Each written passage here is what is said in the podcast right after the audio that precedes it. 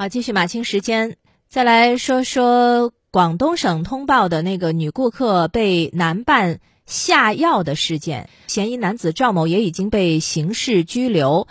这件事儿有多个角度可以去观察一下，那这是为我们的安全着想啊，要做一些分析。光明日报的一篇评论说，嫌疑人赵某和被害人朱某是通过社交活动认识的，然后双方呢通过网络交流，偶尔见面。当事女子事后说，七月十号她在朋友圈发文曝光此事，下药的男子赵某多次打来电话，并且在微信上认错。赵某承认药是从国外购买的，是一种呃所谓女性用。缓解性冷淡药物，本来说是为女友购买，自己出于猎奇的心理，想看看是什么效果之类。赵某在警方的供述呢，说试图让朱某饮用，寻求刺激。可见赵某对被害人朱某有实施性侵害的意图，这一点确凿无疑。至于说他的这个行为究竟该如何定性，当然是需要结合案情具体分析。那从犯罪阶段和停止形态看呢，因为他已经下药，说明这个行为已经是进入了实。实施阶段对被害人也已经构成了严重危险，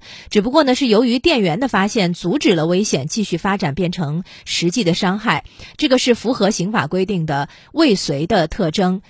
嗯，由于处罚未遂要比照这个既遂犯来处理，所以必须落实到具体罪名才能够确定处罚依据。那从赵某下药的特性来看，不难推测他很可能涉嫌强制猥亵、侮辱、强奸等性侵害类的犯罪。那具体的认定可能还要结合其他证据，然后查证属实。比如说他下药究竟是为了什么？还有他之前和被害人以及其他人有过哪些可疑的信息交流？再比如说他是不是还有？开房等其他的准备活动，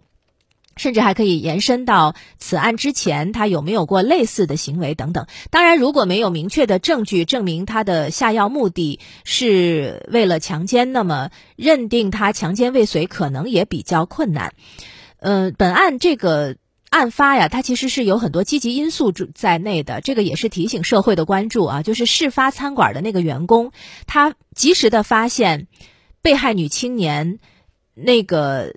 就被下药了，然后他为他换水杯，这个员工属于见义勇为，也是见义智为，可以说对制止违法犯罪起到了关键作用，值得点赞。那还有报道说，案发商场事后呢？呃，有积极鼓励、表彰见义勇为的做法，这个显然也给社会传递了正确的价值导向。已有的情况表明，性侵类犯罪大多数是针对熟人作案，约会强奸依然是今天这类犯罪的常态。特别是网络发达、信息交流通畅，大大缩小了人和人之间的距离，女性被害的风险也随之增大。加上犯罪手法。不断翻新，比如说利用新型药物，一些被害人受害之后呢，选择隐忍不报案，都加大了性侵案件的发生率。所以，时刻警惕身边的黑手，发现可疑情况，及时报案，及时制止，是防范此类犯罪的做法。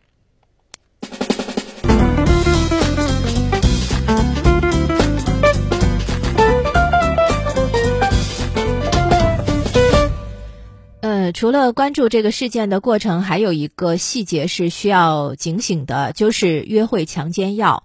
就是那个药到底是个什么东西？那目前呢是说那个那个药啊，可能就是这个赵某使使用的这个药啊，可能还没有那个所谓约会强奸药或者是迷奸药那么猛，但是呢，实际上确实存在着。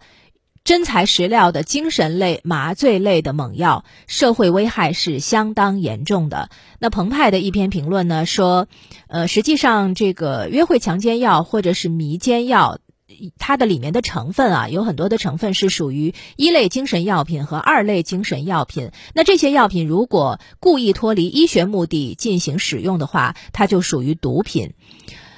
就像有媒体评论指出的，约会强奸药勾连着上下游的各种犯罪。上游的卖家在线发布迷奸视频做噱头广告，兜售违法药品；中游的卖家在线指导用药，交流用药心得，这已经是涉嫌刑法所明确规定的传播犯罪方法罪。而下游就是迷奸得手之后，各种迷奸视频被发布到色情网站，为各种网络赌博和售假吸引流量。严刑峻法有威慑教育的功效，但是不能够用事后的刑事追究来代替事先的防范，还应该针对这些约会强奸药动用刑法加其他治理措施，协同并进。比如说，在医药管理层面上，应该严管，从上游就管住这些精神类药品，避免他们黑化，避免他们被滥用。